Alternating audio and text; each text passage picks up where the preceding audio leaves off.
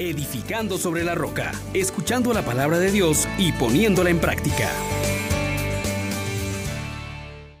Bienvenidos mis hermanos, que el Dios rico en misericordia por el gran amor con que nos ha amado en Cristo Jesús, nuestro Señor, les conceda hoy la gracia de no solo escuchar la palabra, sino también de ponerla en sus vidas como primacía. Pidámosle pues al Espíritu Santo que nos acompañe. Oh gran poder de Dios, enciéndenos en tu fuego el amor. Oh Espíritu que vienes de lo alto, llénanos de Dios. Oh Espíritu, óleo santo, úngenos en el amor.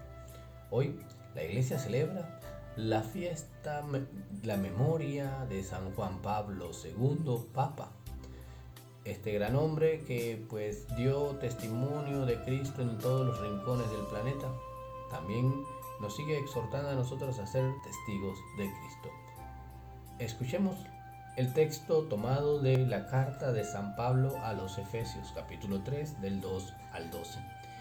Hermanos, han oído hablar de la distribución de la gracia de Dios que se me ha confiado en favor de ustedes por revelación se me dio a conocer este secreto que acabo de exponerles brevemente. Y al leer esto podrán darse cuenta del conocimiento que tengo del designio secreto de Dios realizado en Cristo.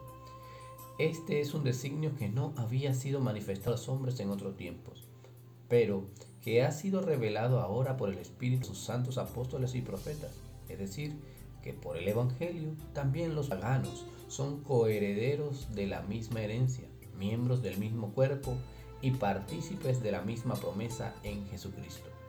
Y yo he sido constituido servidor de este Evangelio por un don gratuito de Dios que me ha sido concedido con toda la eficacia de su poder. A mí, el más insignificante de todos los fieles, se me ha dado la gracia de anunciar a los paganos la incalculable riqueza que hay en Cristo y dar a conocer a todos cómo va cumpliéndose este designio de salvación oculto desde el principio de los siglos en Dios creador de todo. Él lo puso así para que la multiforme sabiduría de Dios sea dada a conocer ahora por medio de la iglesia a los espíritus celestiales según el designio eterno realizado en Cristo Jesús nuestro Señor, por quien podemos acercarnos libre y confiadamente a Dios por medio de la fe en Cristo. Palabra de Dios. Te alabamos, Señor. Hermanas, hermanos, este texto de San Pablo a los Efesios nos pone a nosotros también en atención de las maravillas que Dios está obrando en nuestras vidas.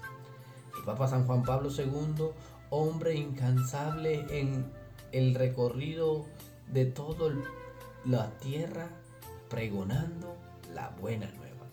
Y hoy también se nos recuerda a la luz de este testimonio nuestro bautismo, que nos ha sido dado como un don de la misericordia de Dios, que nos ha hecho sus hijos, que nos ha incorporado en Cristo, nos ha borrado el pecado, nos ha concedido el Espíritu Santo con sus dones y nos ha constituido sacerdotes, profetas y reyes.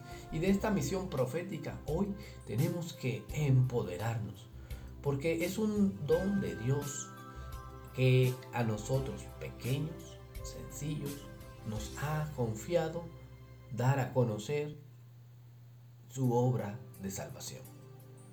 Y quedémonos con tres cosas que nos señala el texto que acabamos de escuchar. Dios ha querido manifestar a los hombres su voluntad y lo ha hecho concretamente a través de ti, a través de mí. Y hay un mensaje que no nos podemos callar.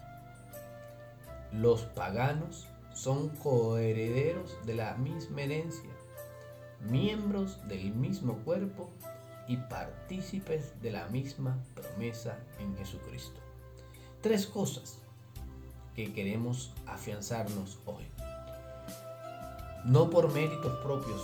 Ninguno de nosotros merecía siquiera escuchar el nombre de Jesús, pero ahora tú y yo somos coherederos de la misma herencia, y esto es de la salvación en Cristo Jesús, de poder gozar con Él de la vida eterna, abundante.